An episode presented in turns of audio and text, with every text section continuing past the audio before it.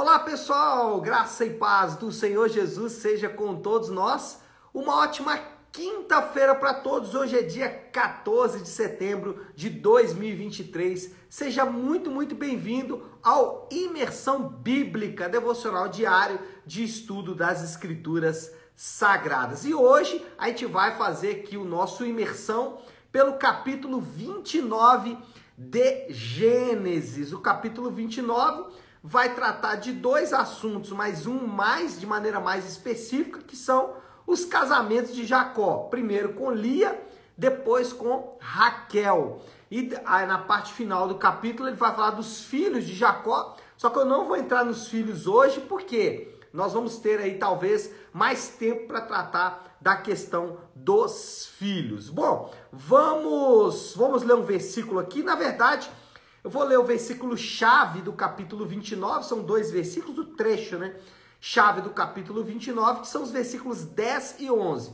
Mas quero deixar aqui mais uma vez a indicação para que você leia todo o capítulo, porque uh, a leitura do capítulo todo vai fazer você entender melhor o que a gente está tratando aqui, porque a gente não vai falar hoje, mais uma vez, apenas de um assunto. A gente vai tratar de vários assuntos aqui dentro do capítulo 29. Então vamos lá, deixa eu ler o texto, que é o versículo 10 e 11, que diz assim: Quando Jacó viu Raquel, filha de Labão, irmão de sua mãe, e as ovelhas de Labão, aproximou-se removeu a pedra da boca do poço e deu de beber as ovelhas de seu tio Labão. Depois, Jacó beijou Raquel e começou a chorar bem alto. Bom, Jacó chega então à Mesopotâmia, terra dos seus parentes. A gente tem que lembrar aqui rapidamente: Jacó tem um atrito com o seu irmão mais velho e também, de certa forma, com seu pai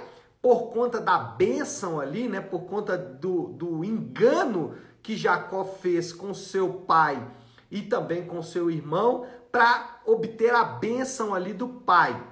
E por causa disso ele acaba se tornando um fugitivo e foge para a terra que era dos seus parentes. Mas a ironia aqui é que a promessa dada por Deus no capítulo 28 que vimos ontem é de domínio, de conquista da terra que ele deixou. Então ele deixa a terra que Deus tinha dado ou que Deus deu para Isaac, né? Para o filho da promessa.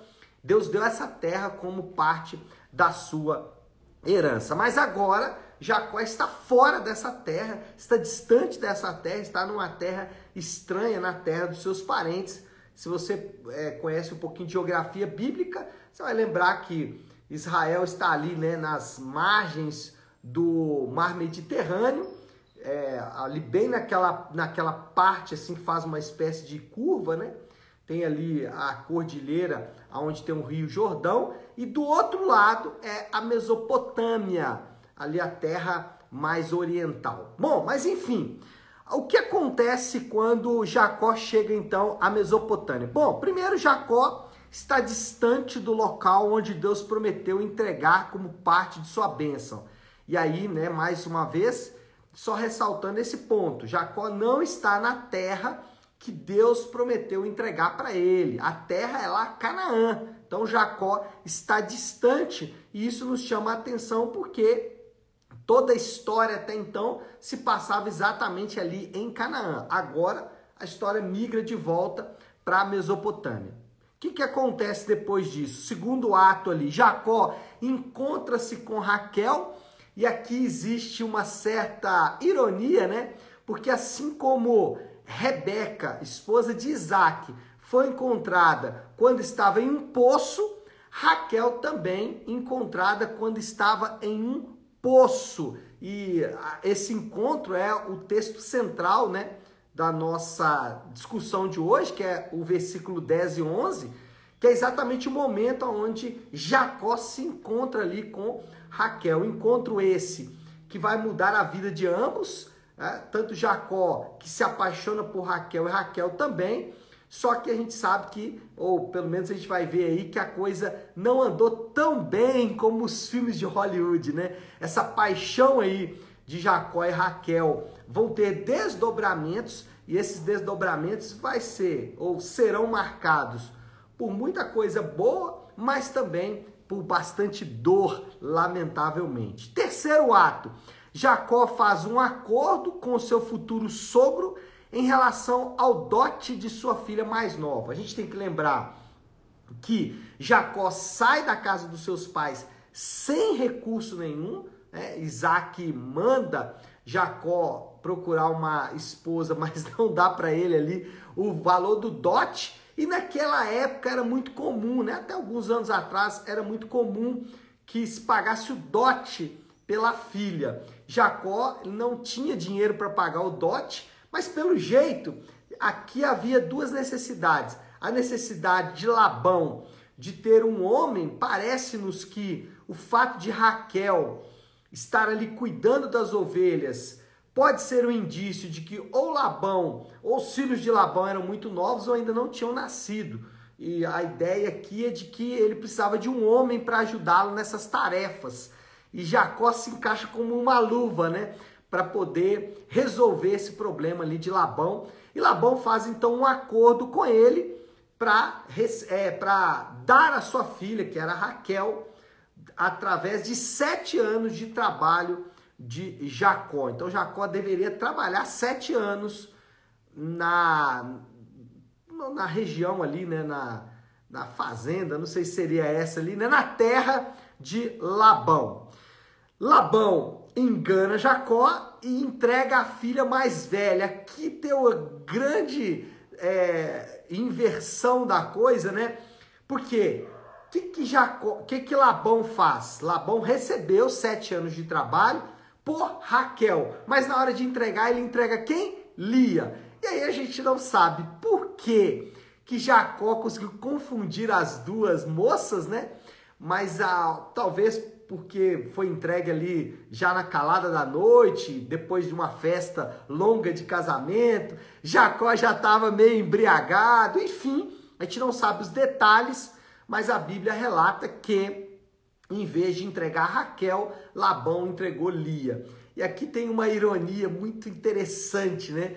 Jacó sempre foi conhecido por ser o enganador, inclusive seu nome tem uma menção a isso enganou seu irmão várias vezes, enganou o pai.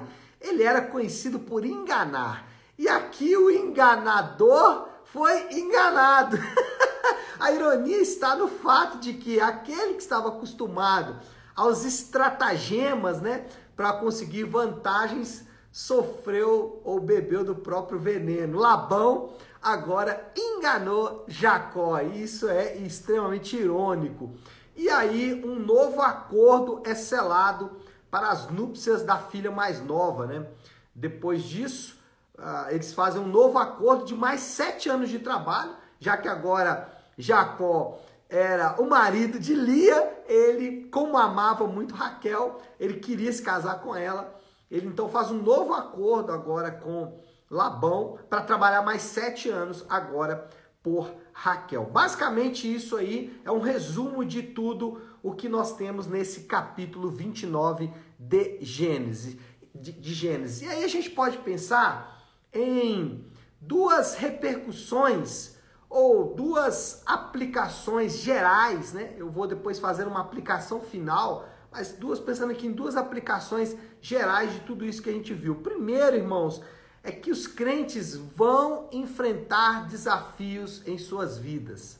Tá? Não é porque você é salvo, não é porque eu sou salvo, não é porque somos salvos que não vamos viver a vida como ela é. Então você vê que Jacó teve uma experiência pouco tempo atrás, né, poucos dias, talvez, sei lá, meses, em que Deus apareceu para ele, o próprio Deus dando para ele ali, ou reiterando para ele ali, a aliança que Deus já havia feito com seu pai, Isaac, e com seu avô, Abraão. Mas mesmo assim, Jacó está vivendo a vida como ela é, enganando, sendo enganado, sofrendo, enfim.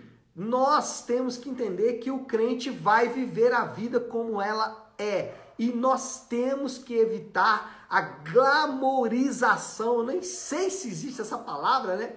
Mas essa ideia de que os personagens bíblicos eram super-homens. Então, às vezes, olhamos para a vida de Jacó, olhamos para a vida de Abraão, de Davi, e pensamos que eram homens acima da média. Não eram. Eram homens como eu, como você, como qualquer outros, outros dos crentes. E o que a história de Jacó mostra, é especialmente essa história aqui do casamento, é que a vida é como ela é e nós vamos ter que enfrentar esses desafios assim como aqueles homens enfrentaram. Então, evite a glamorização, evite aquela história de criar uma dicotomia que ela não existe, tá? Ainda que possa surgir aí de alguns pastores a ideia de que existe um mundo espiritual e o um mundo físico e que esses dois mundos, o espiritual é melhor do que o físico. Não é isso que a Bíblia ensina. O que a Bíblia ensina é sim, existe um mundo espiritual e um mundo físico, só que eles estão em interação constantemente. E as coisas, elas acontecem naturalmente na vida do crente. O crente vai viver a vida aqui na terra, normalmente, enfrentar os seus desafios, enfrentar suas dificuldades, assim como outra pessoa qualquer, nós também vamos enfrentar os nossos próprios desafios. E a segunda aplicação aí é que os relacionamentos, né, são sempre desafiadores. Falando de relacionamentos, eles são sempre desafiadores, especialmente depois da queda. Depois da queda, os relacionamentos se tornaram ainda mais difíceis por um motivo muito simples.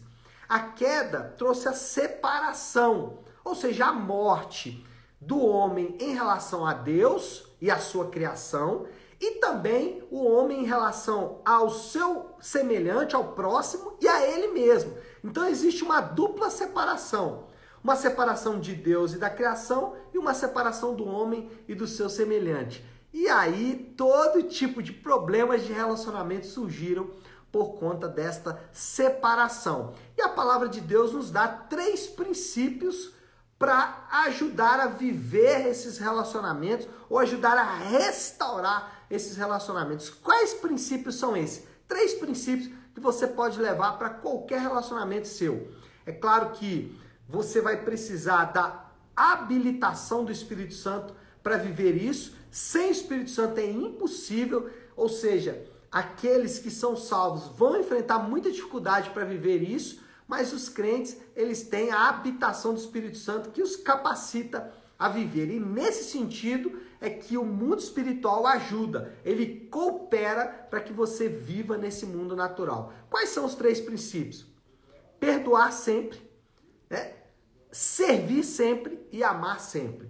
Então, esses três princípios: perdoar, como fomos perdoados, servir até aquelas pessoas que não são é, sofisticadas, né? aquelas pessoas que não podem acrescentar nada para nós mesmos. Então, o crente não vive relacionamentos pelo benefício do relacionamento, mas por servir e amar. E aí, lembrando que amar, do ponto de vista bíblico, é dar-se em sacrifício pelo próximo.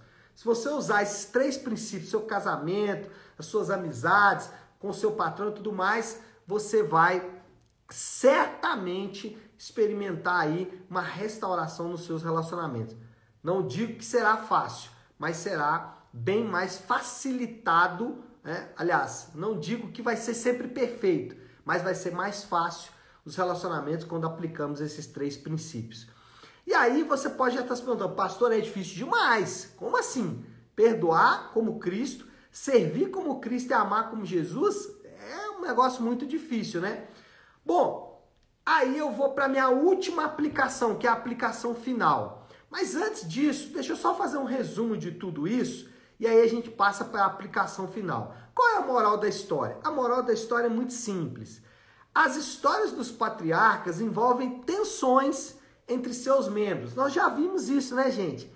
Quanto problema de relacionamento com Abraão, com Ismael, com Agar, depois com Isaac, com Jacó, Esaú, com Rebeca. Agora já entramos em outro tipo de problema.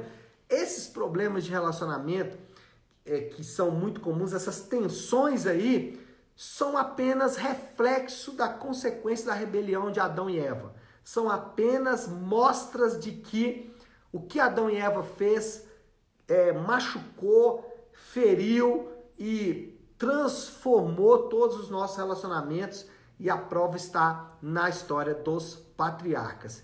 E aí, a última aplicação, e aí eu volto né, no ponto anterior, quando eu disse que três princípios, é, três é, regras básicas para o relacionamento, perdoar como Cristo, servir como Cristo e amar como Cristo, você já pode estar falando, pastor, é muito difícil. Sim. E aí o que, que a gente precisa? A gente precisa tomar uma dose cavalar de graça. E essa é a aplicação. Para hoje, o que, que nós temos? Dose cavalar de graça. é isso mesmo. Vamos refletir sobre a graça de Deus.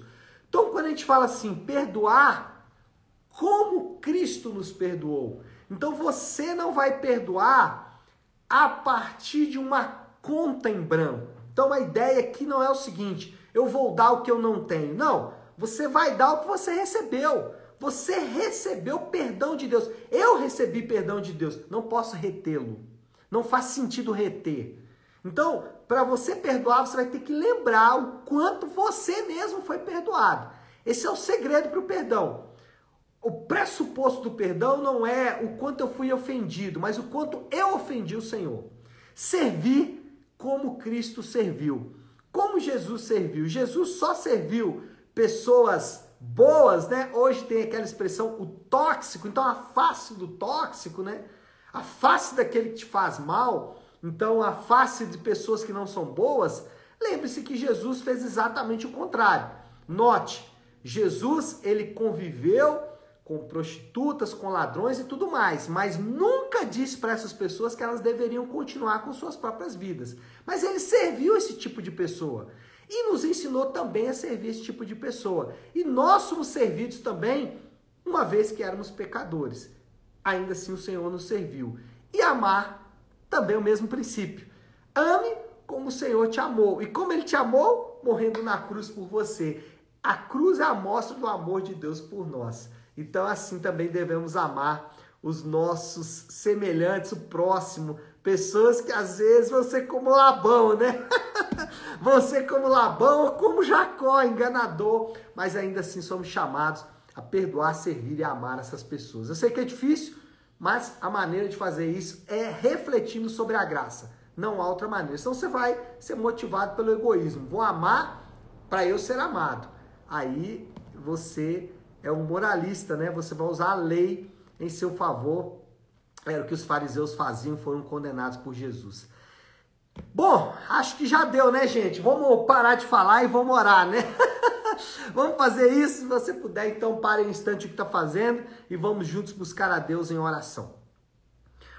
Querido Deus, Pai de amor e graça, Senhor, nós nos colocamos agora mais uma vez diante do Senhor, reconhecendo, Pai, quanto é difícil os relacionamentos, quanto é difícil conviver com pessoas que às vezes são tão difíceis para nós mesmos, mas também sabemos que a tua graça derramada sobre as nossas vidas é a maneira como nós usamos para nos ajudar nesses relacionamentos. E queremos refletir nessa graça, permitir que essa graça tome o nosso coração a ponto de podermos fazer para o próximo aquilo que o Senhor mesmo fez com nós mesmos. Obrigado, porque o Senhor não nos deixou caído, mas nos levantou e por isso podemos também ajudar outras pessoas. Nós oramos assim, em nome de Jesus. Amém. Amém, meu povo? Bom, então é isso. Nós vamos ficando por aqui. Que Deus te abençoe. Uma ótima, uma excelente quinta-feira para todos. Fiquem com Deus.